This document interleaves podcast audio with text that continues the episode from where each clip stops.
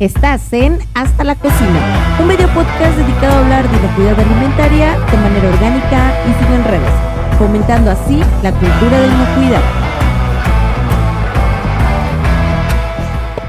Hoy en Hasta la Cocina, hablemos de inocuidad, charlaremos sobre un tema que hemos mencionado en muchas ocasiones, pero que ya merecía su propio episodio, Distintivo H. Así es, nuestra charla va sobre este certificado, las actividades para su obtención, algunas de las dudas que surgen en torno a este programa mexicano de inocuidad, la participación de consultores H y de unidades de inspección, así como algunas vivencias que los miembros del equipo de este podcast hemos tenido en relación con la implementación y certificación en establecimientos. Acompáñenos escuchando acerca de Distintivo H y comenta por nuestras redes tus experiencias, puntos de vista y dudas al respecto. Buenos días, buenas tardes, buenas noches, ¿cómo están? En el horario que nos estén viendo. Y ya escucharon el intro, hoy estamos muy emocionados, vamos a tocar un tema súper importante para nosotros que es el distintivo H. Pero antes de iniciar la grabación, un gusto que estén aquí todos, todos los del equipo de Hasta la Cocina. Hola, hola. Gracias, Sara. todos, todos nosotros buscamos invitarlos a que eh, le den like a los episodios, que los compartan, que se suscriban, que activen la campanita después de haberse suscrito para que les recuerde que em, hay nuevos episodios, ¿no? Y pues nada, vamos a darle. Juanito, ¿de qué vamos a hablar hoy? Bueno, ya decíamos el H, pero bueno, extiéndete. Vamos a hablar del distintivo H, ¿no? Un tema que es muy común en nuestro sector y que obviamente, a pesar de que se ha hablado muchas veces en diferentes medios y de que cada consultor en cada curso explica qué es, siempre quedan dudas, ¿no? Pero partamos primero de lo que es. El certificado distintivo H es un reconocimiento que en este caso la Secretaría de Turismo va a otorgar a aquellos establecimientos fijos que, elaboren y sirvan alimentos y bebidas listos para consumo. Y esto es muy importante aclararlo porque ya va definiendo hacia quién va dirigido el distintivo H. Ahora bien, este, este acotamiento aún así es relativo, ya que en los últimos años hemos visto cómo se han venido integrando diferentes eh, tipos de establecimientos y han, digamos, puesto a reto el alcance del certificado, ellos en busca de poder obtener dicho reconocimiento y con ello demostrar su compromiso con la inocuidad y con la salud de sus comensales. Pero ya hablaremos más de eso, sobre ese tipo de establecimientos que de repente tú dices, ¿entra o no entra? Exacto. Ahora, hay que enfatizar algo. Para obtener este reconocimiento, lo que un establecimiento debe de lograr primero es la implementación del programa H, el cual se logra a través de seguir como guía la, la norma mexicana 605, cuyo código, digo, es importante mencionarlo, es NMX F605 Normex 2018. Y sí me tengo que aventar todo el código porque hay algunos elementos importantes a destacar, como el, el, bueno, solo para comentar, el inicio y el final. El inicio, las siglas NMX, nos habla de una norma mexicana, y esto es importante mencionarlo porque no es una norma obligatoria o de cumplimiento obligado, es un estándar opcional que un establecimiento, una empresa, el dueño de un lugar puede o no eh, adoptar para sus procesos. También el final, digo, me salto todo lo demás para no verme muy técnico. qué significa la F, Juan. Ese es el gran enigma que he tenido. el mundo nunca lo sabrá. De alimentos. Fíjate. Bien. Ahora bien, la parte final, porque si Normex nos habla de la institución emisora del documento, digo, si ya, ya nos estamos metiendo en detalles del código, estamos hablando de que hay una entidad llamada Normex, que son quienes emiten la norma, digamos, como eh, es que sí son parte también del, del desarrollo diseño de este documento junto con la Secretaría de Turismo. y su digamos, que, digamos que son el organismo de normalización dueño de esa categoría. ¿no? De, las de categorías de food, de, bueno, las tienen ellos y ellos pueden desarrollar, que el dueño tal cual de la norma es eh, la Secretaría. La Secretaría de Turismo. Ahora bien, el 2018 es importante porque nos está hablando de la versión de la norma, la versión vigente, la versión actual y bajo la cual cualquier establecimiento buscará su certificación a través de esta versión. O sea que se encuentran las versiones anteriores, como la 2004, la 2015, la 2000, pues no, ya no son válidos si hay una gran cantidad de cambios entre una versión y otra. Entonces nos tenemos que adaptar o acoplar a la versión vigente, que es esta. Y en su momento ya nos informará eh, Sector Federal el momento en el que se vaya a generar el borrador o en el que ya estén trabajando en el borrador de una nueva versión. Bueno, bueno, hasta ahí vamos bien. Existe un estándar cuyo código acabamos de mencionar y el dueño del establecimiento tiene que hacer su implementación buscando cumplir todos los requisitos que vienen en dicho documento. Ahora bien, puede hacerlo solo o bajo acompañamiento. Eh, puede hacerse autoevaluaciones, puede revisar sus procesos, puede diseñar sus controles o formatos, puede hacerlo todo esto solito. O bien tiene la opción, tampoco obligada, de apoyarse de un asesor, en este caso un consultor H. Pero generalmente esto es lo más recomendable porque, pues porque ya de inicio ese consultor, digo, está mal que lo diga yo, pero ese consultor lo que va a buscar es alinear todo el proyecto de implementación al estándar para de alguna manera, aclaro, no por contratarlo lo van a obtener, pero sí lo van a tener lo bastante alineado. Es que muchas veces Muchos dicen, o sea que si te contrato ya lo tengo, no. Y es algo que debemos aclarar, pero vamos para allá. La idea es tener una implementación apegada a lo que el estándar pide y obviamente una ayuda de este tipo te va a servir para que estés más alineado.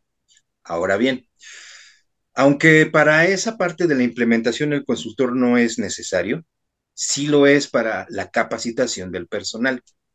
Debemos de identificar que hay varios momentos o etapas que el establecimiento debe seguir para obtenerlo. Y el primero de ellos es tener una evaluación diagnóstica, donde se vayan a evaluar, yo generalmente lo manejo como cuatro conceptos el inmueble y equipamiento de la cocina. Em, los procesos de trabajo y cómo se están ejecutando. Los conocimientos del personal y la evidencia que se tenga del cumplimiento de los requisitos de la norma. Ya teniendo este diagnóstico, ahora sí, vemos sobre qué estamos parados, qué nos hace falta y te pones a trabajar. Pero ya en la implementación tú tienes que ir llevando a la par digamos, en otra fase, la capacitación del personal. Y esa capacitación, ahí sí, es eh, necesario que contrates a un consultor H registrado ante la Secretaría de Turismo para poderlo impartir. Aunque tú tengas un departamento de capacitación o tengas un higienista, que la verdad hay unos muy buenos, muy duchos para hacer esto, no tienen el aval del registro y por tanto la capacitación no va a pasar eh, para la certificación del establecimiento. Cabe mencionar, ya lo hablaremos un poquito más adelante, que la norma además incluye una lista de verificación que se va a dividir entre puntos críticos y puntos no críticos. La capacitación no es un punto crítico, no viene marcada como tal en la lista, pero si no se tiene bajo esos criterios, no se registra el proyecto ante Secretaría de Turismo y no hay H. Entonces, también eso es algo que debemos mencionar, por lo que si un establecimiento así lo considera, puede contratar los servicios de capacitación exclusivamente con el consultor y lo demás lo puede desarrollar él. Bien, ya se hicieron los trabajos, ya se impartió la capacitación, que incluso pueden consultar nuestro programa acerca de la capacitación del personal. Hablamos allí un poquito de este tema y son 10 horas como mínimo las que debe de recibir el personal y un mínimo del 80% de la plantilla para considerarse válido para la certificación. Bueno, pero ya la tenemos, ya implementamos, desarrollamos controles, generamos las evidencias, que de eso también hablaremos un poquito más. Hay muchas dudas sobre cuánto tiempo debo yo acumular de evidencias sobre evidencias, sí. Esa es la otra, ¿verdad? Y ya que se tiene todo, a lo mejor incluso se vale hacer otra evaluación diagnóstica para ver dónde estamos ahora. Y ya que la tenemos, en ese momento pasamos con la unidad de verificación, porque el consultor no te certifica, y eso es muy importante mencionarlo. Un consultor no te va a certificar, solo te ayuda a implementar. Debe haber una parte, un, un segundo elemento, en este caso un despacho, quien haga este ejercicio de inspección sanitaria para la verificación. Pero yo creo que hasta ahí podemos hablar de la introducción de más o menos qué es el programa. Solo mencionar otra cosa. Este es un programa, un estándar de carácter preventivo está enfocado a prevenir las enfermedades transmitidas por alimentos a través de sus controles de higiene. Pero yo creo que ya llegando a esta fase, ahora quienes tienen que darnos la explicación de qué sucede en la verificación, pues son Ara y o Alex. Vamos, Alex, vamos, Alex. Vas con pues todo. Son los malos del cuento, son los malos de la historia. Como menciona Juan, eh, debe de haber una implementación previa y un prerequisito, por llamarlo así, que es esencial, ¿no? Que es esa parte de la capacitación, porque en la Secretaría de Turismo existe un listado de consultores vigentes acreditados que son los únicos facultados para hacer esta labor. En la parte final es cuando ya entran los organismos de inspección a hacer esta evaluación apegados a la norma y a la vez este, de dar los cumplimientos que marca la norma, debemos de cumplir o se deben de cumplir con requisitos adicionales que pide la entidad mexicana de acreditación para estar acreditado una vez que pasamos el proceso de aprobación ante sector para poder ser una unidad de inspección y ejercer la inspección solamente dentro del territorio nacional, como lo mencionaba Juan, solo en establecimientos fijos. El giro puede ser muchos, hasta lo dice la propia norma, comedores, guarderías, áreas de hospitales, restaurantes, eh, centros de distribución, cafeterías y obvio, eh, con lo que surge esta norma, que son el sector turístico, toda la parte de hoteles.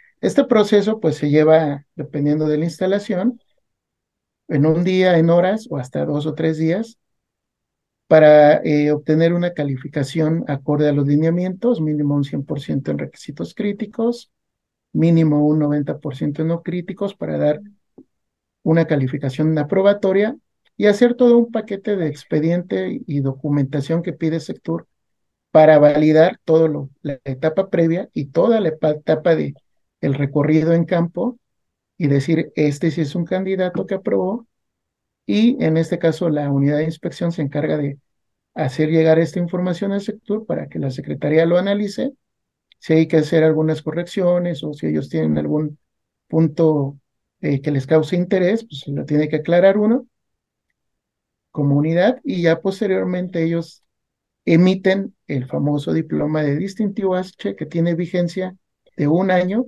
y solamente lo pueden exhibir eh, los establecimientos que pasaron por todo este proceso que menciona Juan hasta terminar la inspección.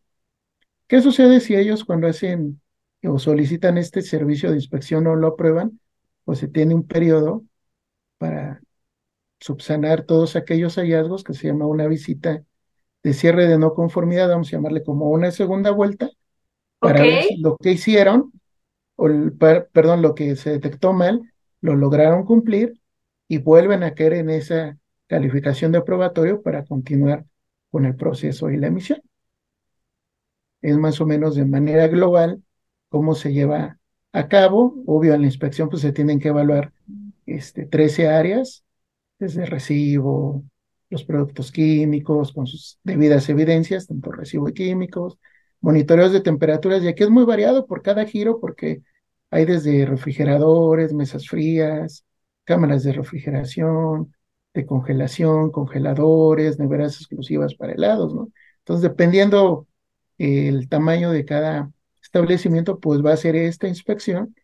Le tienen que tocar todas esas áreas, más procesos específicos como limpieza, desinfección de superficies, utensilios y obvio, lavado y desinfección de frutas, verduras, procesos de cocción, revisar la capacitación, entrevistas con el personal y también pues, cumplir requisitos que son parte esencial como son eh, potabilidad del agua, las instalaciones, estén en buen estado, eh, que se les dé un mantenimiento debido a todas ellas y por supuesto la parte de control de plagas, que no exista fauna nociva, vamos a hablar fauna como cucarachas, roedores o cierto número de insectos voladores como moscas, ¿no? Entonces es muy importante por eso acercarse desde un inicio con consultores aprobados porque ellos tienen esta noción de lo que pide de la norma, de los requisitos, para cuando lleguen a la etapa final y certificarse, puedan ir en una misma línea y no tengan que brincar o los tengan que retrasar para decirles, oye, ¿sabes qué? Como no es un consultor, pues no puedes llegar a, certificarte bajo el, el, esquema de distintivo H, ¿no? Aquí me gustaría como recapitular un poco todo lo mencionado porque puede que haya sido mucha información de golpe. Aquí lo importante creo que es que visualicemos que existen diferentes figuras que participan en el proceso de la obtención del distintivo H, porque a mí sí me sucede frecuentemente que, eh, gracias por preguntarme y por acercarse a mí, se los agradezco que tengan la confianza, que me echen un WhatsApp, pero normalmente se acercan a mí y me preguntan, oye, Ara, es que quiero un distintivo H. Ok, vamos a ver en qué anda, ¿no? Y ya voy cuestionando, preguntando en qué etapa están y por lo regular no han empezado ni siquiera el proceso. Entonces, sí es bien importante que cuando llegan a la unidad de inspección es porque el proceso ya está por finalizar. Nosotros como unidad de inspección somos esa última etapa quien valida de alguna forma que el proceso de implementación que se llevó a cabo está funcionando de manera correcta, ¿no? Pero tendrían que partir con el consultor H, que aquí yo le preguntaría algo muy conciso a Juan, que fue que mencionó por ahí, pero entonces haría la pregunta, porque puede que mucha gente diga, oye, y si yo solo te contrato para que me des el curso, ¿es válido? Y hay gente que puede querer aventarse toda la implementación, ¿no? Solitos. ¿Eso es válido?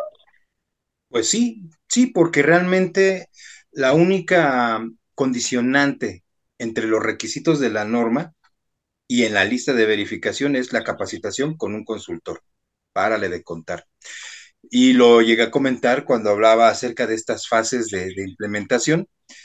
Sí puede ser que el establecimiento decida únicamente contratar la capacitación, más no el acompañamiento.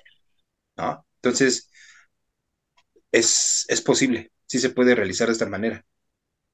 Entonces, sí lo repito, puede que únicamente contraten al consultor para dar la capacitación.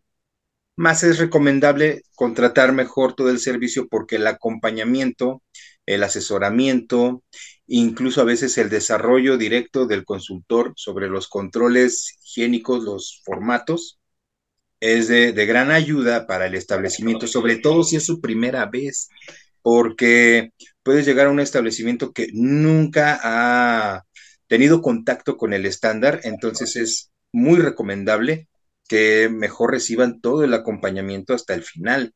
Incluso hay clientes, en mi caso, que me llegan a preguntar, oye, pero si me vas a acompañar el día de mi examen final, el día de la verificación, les digo, sí, yo voy a estar ahí.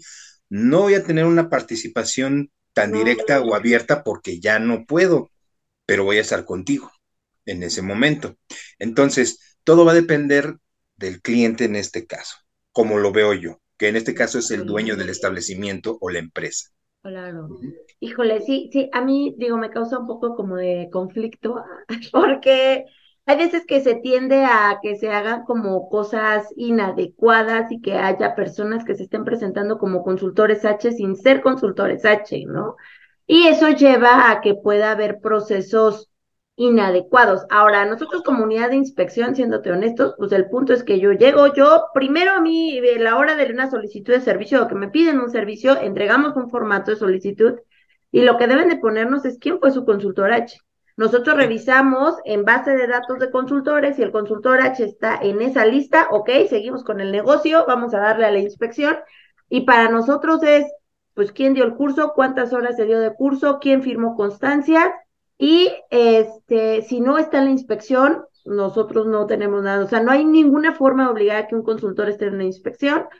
Eh, pero si el proceso sale mal, si el proceso tiene un dictamen negativo, obviamente el que tengas un consultor H ahí no quiere decir que ya vas a hacer siempre un, o va a tener siempre un dictamen positivo, pero sí es mucho mejor que trabajes con alguien que esté aprobado, con alguien que eh, esa aprobación misma pues demuestra las competencias técnicas que tiene para estar en esos ejercicios, ¿no? O estar trabajando en esos ejercicios. Ahora, hay gente que también trae equipos de trabajo. Esa es otra realidad. Entre consultores H hay gente que va metiendo a, desarrollar otras personas y que las meten dentro de sus equipos de trabajo.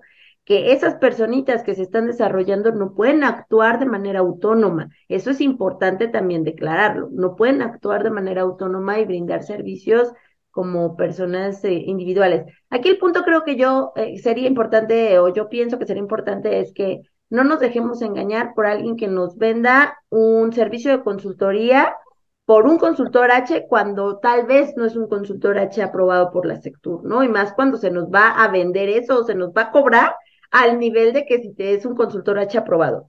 Eso por un lado.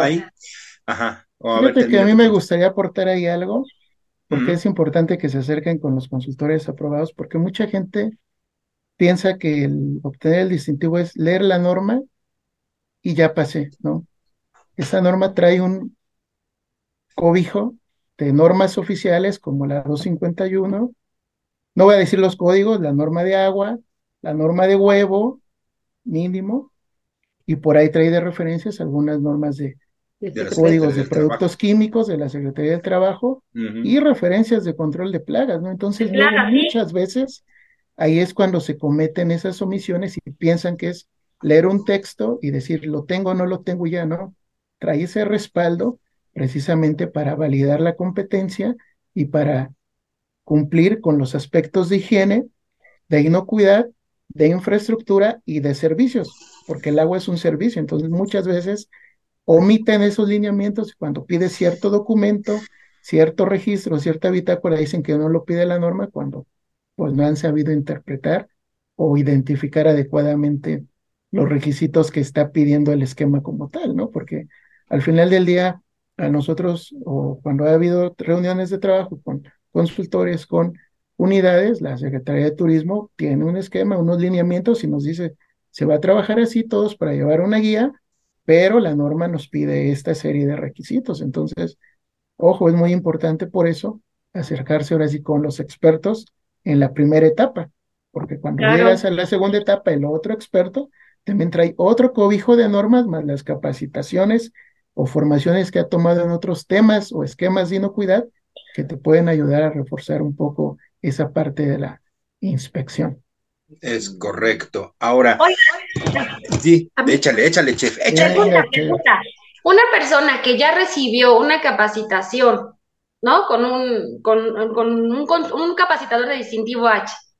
Eh, este documento lo puede exponer, o sea, es válido para decir que está trabajando con inocuidad, o sea, ¿se vale? Sí, durante un año. Eso también es importante. A ver, a, ver, a, ver, pero creo que hay el tema. ¿Te refieres a la constancia de capacitación? Es que es a donde quiero llegar, a la constancia del empleado. Aquí hay que dividirlo. ¿Por qué? Lo que se persigue cuando uno busca distintivo H es tu certificado, como decíamos hace rato, tu diploma. Y el diploma se va a emitir, o el, certificado se va a emitir a nombre del establecimiento. Que el que obtiene el H es el establecimiento, no las personas. Eso es para empezar. Y como dijo Alex, tiene duración de un año. Ahora bien, cuando se imparte la capacitación de 10 horas mínimo de bueno, de buenas, de, manejo higiénico de alimentos bajo el estándar, sí se le da a cada participante una constancia de participación en el curso de 10 horas o las horas que hayan durado, siempre que sean 10 o más. Este como tal es un documento que le es válido al empleado y que incluso, llegado el caso, si alguno de ellos deja de laborar en ese establecimiento y quiere conseguir trabajo en otro establecimiento, le puede servir como de valor curricular. Claro está que ese certificado, ese reconocimiento, perdón, de participación, tiene la misma validez que el distintivo H, un año.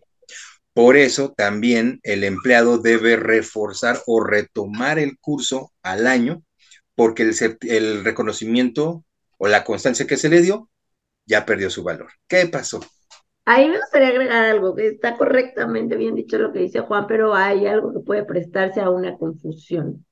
No es equiparable el tener una constancia a tu nombre, yo Araceli Román con mi constancia de un curso de manejo higiénico de alimentos y decir que porque yo trabajo ahí se manejan eh, las buenas prácticas y aseguro que el proceso es todo inocuo porque yo tomé ese curso, no, ¿ok? Una constancia de capacitación no es equivalente a un distintivo H. Digamos que para que tú puedas obtener un distintivo H, uno de los requisitos es eh, que tu personal esté capacitado. Entonces, digamos que el que tengas la constancia solo cubre uno de los muchísimos requisitos de los que consta el distintivo H. Entonces, si no hay que equiparar, no es lo mismo, ¿va?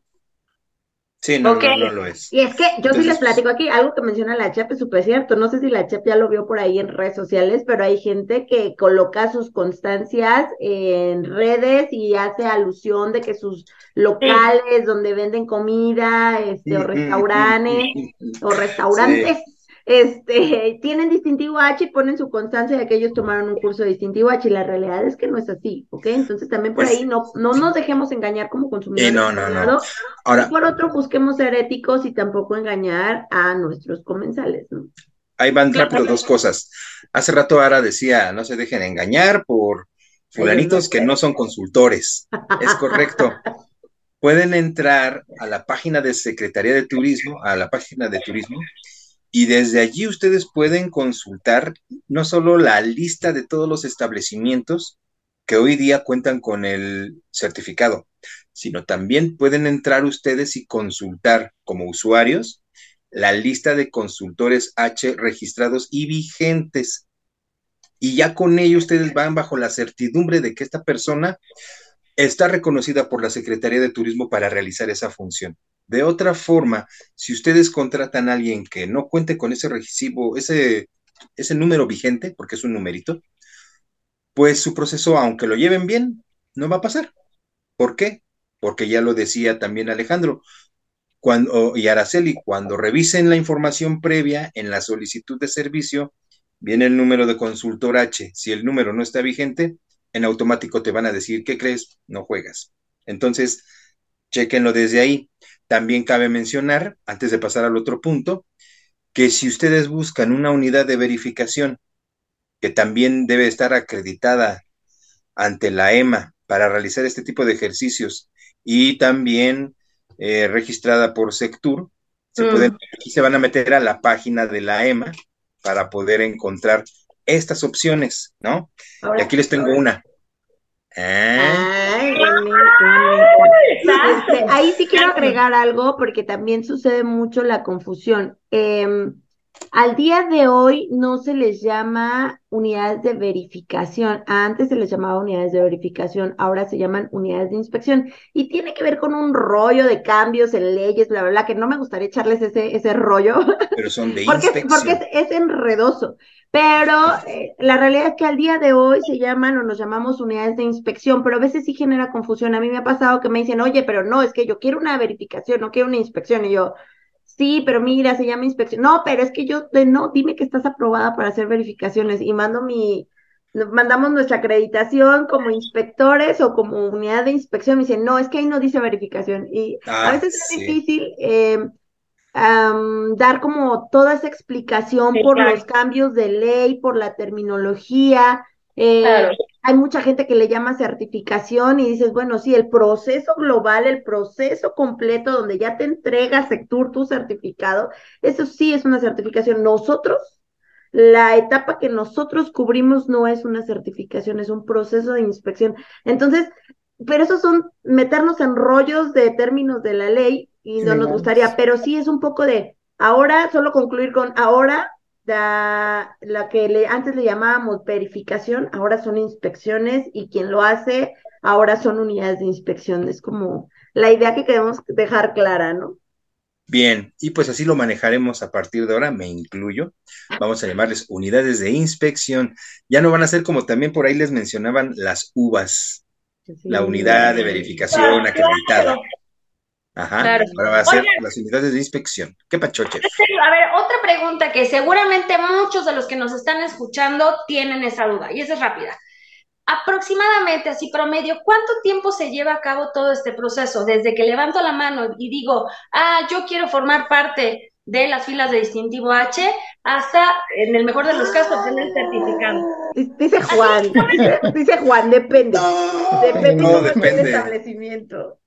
Como diría Einstein, todo es No, claro, no es lo mismo una cafetería chiquitita a un comedor industrial, ¿no? Mira, más o menos, más o menos, te puedo decir que si eres un establecimiento de primera vez, es que también hay que aclarar que vamos a encontrar dos situaciones.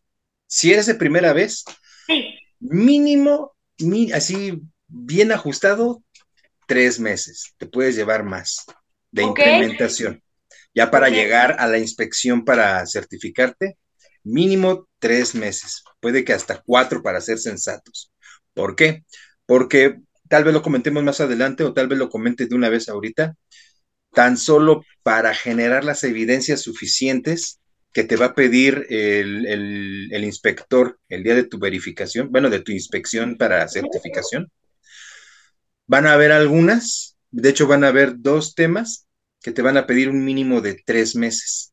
En este caso es la potabilidad del agua ah, claro. los controles de, los registros de control de plagas. Claro. Pues tan solo por esos dos elementos que se refieren a dos puntos críticos, mínimo debes reunir evidencia de tres meses.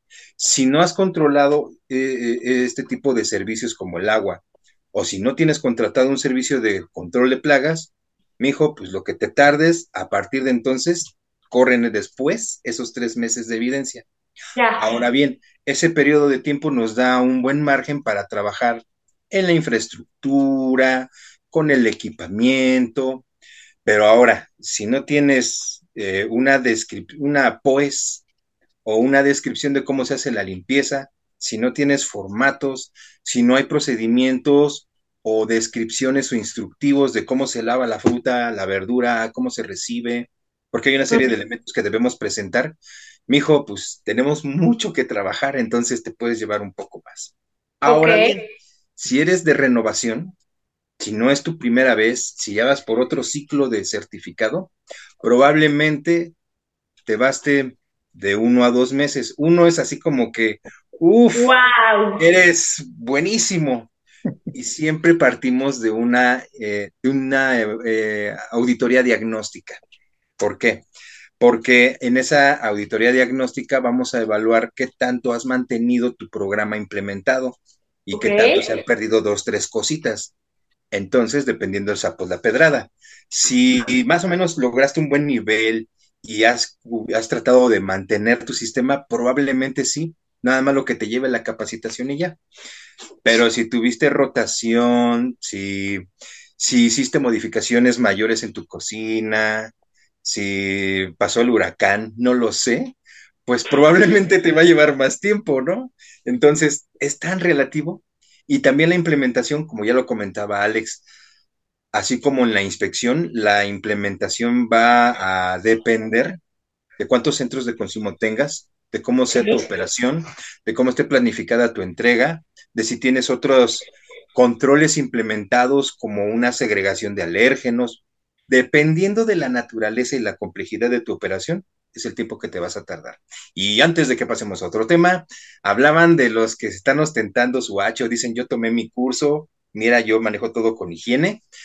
También se van a encontrar muchas veces, digo, yo no lo veo mal, no lo veo mal que cuando ya obtienes tu distintivo, tu establecimiento ya es, ya está este, inscrito al programa de manera adecuada y tienes tu certificado, te mandes a abordar tus Filipinas de cocina que ostenten ah, yo, yo tengo distintivo H, una onda así. Y aguas, aguas, porque además el logotipo de distintivo H es marca registrada. Entonces tiene que utilizar de manera sensata. Pero luego llego a establecimientos donde no hay H y, y para obtenerlo, pues está como que muy difícil de obtener, pero la administradora y su supervisora y su chef andan con su filipina, con su distintivo H bordado. Y tú. Oh, digo que también, también, ahí pudiera ser que el concesionario en algunos sitios, sus sitios más eh, adecuados mm, para H, tuvieron H, y, pero dijeron todos los uniformes les ponemos el logo. ¿Qué más? Ajá, ajá. aguas, ¿Qué puede sí. pasar? ¿No? ¿Qué puede salir mal? Ándale. No, ahí sí les, les comento que no, que deben de usar correctamente ese, ese tipo de elementos, su consultor también les tiene que indicar hasta dónde pueden ustedes ostentar ese tipo de elementos, porque al final del día es una marca registrada. Y Sector Federal también puede en algún momento dado sancionar por un uso incorrecto del logotipo de distintivo H o de cualquiera de sus esquemas de calidad. Llámese punto limpio, distintivo M, lo que sea. Entonces, nada más, no se aloquen es cierto, es cierto. Ahí yo nada más eh, duda, es así, duda. Existe, digo, para los esquemas de inocuidad que conozco, existen reglas para los usos de logos, o sea, reglas Como en, como en ISO 9000, ¿no? Sí, claro. Pues FCC, SQF, donde dice, a ver, donde dice, tu, logo no puede estar en un producto, tu logo no puede usarse para esto, para esto, para esto, para ¿no? O puede usarse solo para esto, para esto, para esto, y te dan eh, qué colores y los pantones y bla, bla, bla. ¿Eso existe para distintivo H? O sea, existe un documento donde diga cuándo sí. No, no tan a profundidad, pero sí lo que, lo que está más marcado es, está en tu certificado, y tu certificado solo lo puedes ostentar mientras está vigente. Sí, claro. Más, allá de eso, no. Ahora bien, si tú tienes dudas sobre cómo utilizar el logotipo, tú puedes marcar directamente, acercarte a las oficinas estatales o contactar a la gente de sector federal para consultar qué tanto tú puedes ostentar el, logotipo de distintivo H o de cualquier esquema de certificación. Porque yo he visto camionetas, te das cuenta que estemos hablando de un este, comisariato, ¿no? o que un concesionario tenga comisariato y reparta cocinas, satélites. Y las camionetas de reparto muchas veces traen sus logos de distintivo H. Entonces, digo, ahí se habría que ver qué tan válido es que los. Y eso además genera. Es que creo que por mercadotecnia a todos nos conviene. el, punto es que exista una vigilancia de quién sí pudiera y quién no pudiera y si se puede hacer a través de ese medio o no. Sí, de hecho, de hecho es algo muy importante. Ah, perdón, che, perdón. No, no, no, hasta en el menú ah, lo pones y volteas y buscas dónde está el, el, no certificado, ¿no? Y no lo encuentras por ningún O sí está, pero es viejo. Ah, es que además eso genera confusión porque tú vas a ver un vehículo entregando alimentos y trae imagen de distintivo H y dijimos al principio, el alcance es para establecimientos fijos. Entonces, ¿por qué lo trae? Van a decir, pues porque si en verdad tienen distintivo, lo tienen en la cocina central o comisariato donde elaboran los alimentos que luego distribuyen. Entonces, por eso digo, eso puede generar una publicidad engañosa. ¿no? Oye, hablando y agarrándonos de esto que dices de, de que existen comisariatos, cocinas satélites, este, cocinas que tienen su propia producción, eh, cafeterías, X o Y hay quien me ha preguntado, oye, es que yo quiero un H, ok, sí, vamos a cotizarte, necesito saber más acerca de tu establecimiento, ¿no? Ya cuando me empiezan a platicar acerca del establecimiento, a veces caemos en duda de, creo que a ti no te aplica un H porque tienes cierta operación o porque careces de cierta operación, ¿no? Ahí creo que sería bueno poder definir a quién sí le aplica un H y a quién definitivamente no le aplica un H y que podría optar por otras opciones para tener un documento que avale que trabaja con manejo higiénico, ¿no? ¿Cuáles serían esos alcances en donde sí aplica H? Primero, como ya lo estábamos mencionando, tiene que ser un establecimiento fijo. Oh. No puede ir sobre ruedas. O, sea, food trucks y el puesto y el carrito de los tamales no juegan porque se mueven. ¿Y porque los barcos y ¿Mande? ¿Y por qué los barcos sí? Los cruceros. Eh, eh, fíjate, y fíjate que sí. Yo, yo primero me enteré que es posible sacarlo en una plataforma petrolera, por ejemplo. Pero resulta que sí es posible ostentarlo en un centro de consumo en un crucero. Yo no... La cocina está fija, la cocina está fija. Está fija al barco. Se mueve el barco. sí, van a decir, pues el planeta gira alrededor del Sol, ¿por qué no lo voy a traer en mi crucero, verdad? Pero ¿a dónde queremos llegar? Con... que yo he escuchado, ¿eh? o sea, que la cocina sí, está fija, no, sí, sí. Y de hecho sí lo consulté una vez con Sector Federal y me dijeron, sí, sí es posible bajo esas condiciones. ¿Qué sucede? Debemos entender por qué es en un establecimiento fijo y esto se deriva de la provisión de servicios que va a tener un establecimiento fijo. Ajá. Esto se va a referir a, energéticos, electricidad y gas, a consumo de líquido vital, que es agua, a también la posibilidad de poder manejar sus residuos, sus descargas, sus desperdicios. Cuenta con desagües, registros, trampas de grasa, porque además va a haber un servicio o un medio por el cual todos los residuos confinados sean retirados para evitar acumulación. Por eso es que hablamos de un establecimiento fijo. Ahora bien, un food truck yo entiendo que también se va a poder, digamos, conectar hasta cierto nivel con cierto tipo de servicios, vaya donde vaya, pero no es una constante. Y por lo mismo no podemos hablar de que sea candidato. Otro ejemplo de los que no son los servicios de eventos, pero hay que acotarlo bien. Si yo tengo una cocina central o comisariato, mi cocina de mi servicio de eventos sociales sí se puede certificar. Pero el lugar donde yo monto el servicio, no. Porque, ah, es, porque es como una construcción. Un día estás y otro día ya no estás. ¿No estás? Puedes decir que los alimentos que tú llevas para tu evento, que tienes ahí con alcohol sólido, calientito o con en y todo eso, se elaboró en una cocina que ostenta su distintivo H. Pero tu servicio per se no tiene y no puede tenerlo, porque estás ahí unas horas y luego te vas, recoges tus triques y te vas. Entonces, el servicio no tiene el H, lo tiene la cocina donde preparaste el alimento. Entonces, son aspectos. Otra cosa, tienen que ser para consumo inmediato. Y esta es una parte difícil, porque tendríamos una panadería. Una panadería no sería candidato para un distintivo H, porque lo que hace es que expende pan, lo elabora ahí mismo, pero lo expende, no se consume allí. Esto obviamente debería bastar, pero es cuando entramos en los en los, como dicen por ahí, en los bemoles. Ay, es ahí hay unos huecos gigantes. Oh, porque hay cafeterías, digo, hubo la tendencia muy clara porque muchas cadenas de, de, de panaderías.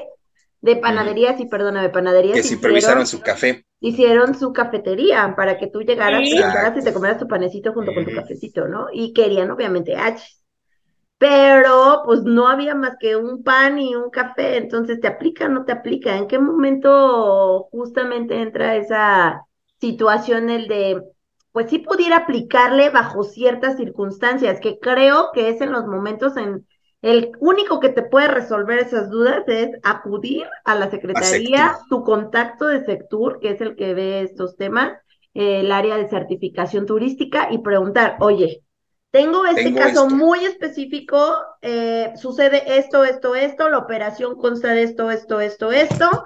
Yo tengo mis dudas, si es que cabe, tú acláramelo, ¿no? Porque al final nosotros podemos hacer inspecciones o consultor puede hacer su implementación, nosotros hacer la inspección y puede llegar a sector y te lo votan, ¿eh? O sea, si es que no existe como esa plática anticipada y la explicación de cómo está la operación de ese tipo de lugares.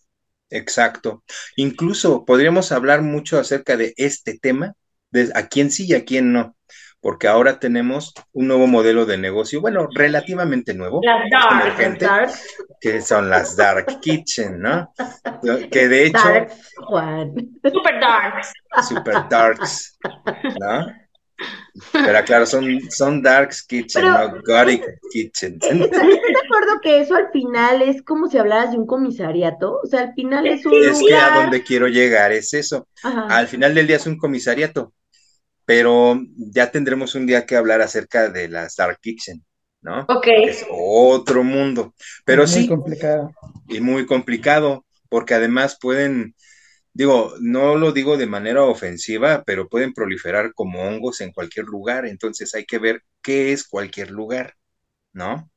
Pero bueno, ese es otro tema. La cuestión y lo más rescatable es lo que Ara nos decía. ¿Tienes dudas de si tu establecimiento es candidato para obtener su certificado? nada mejor que ir directo a la fuente. O incluso a través de tu consultor. Oye, yo puedo obtenerlo. Y a lo mejor el consultor puede ser un canal, una vía adicional de comunicación, con tarea de turismo, para que sean ellos los que digan juega no juega. Y así nos evitamos cuestiones de criterios, de puntos de vista, de dudas, y antes de que inviertas en nada, sabes si va a valer la pena o no invertir en tu establecimiento. Ok. Oiga, tengo otra pregunta, ¿puedo? Échale, échale.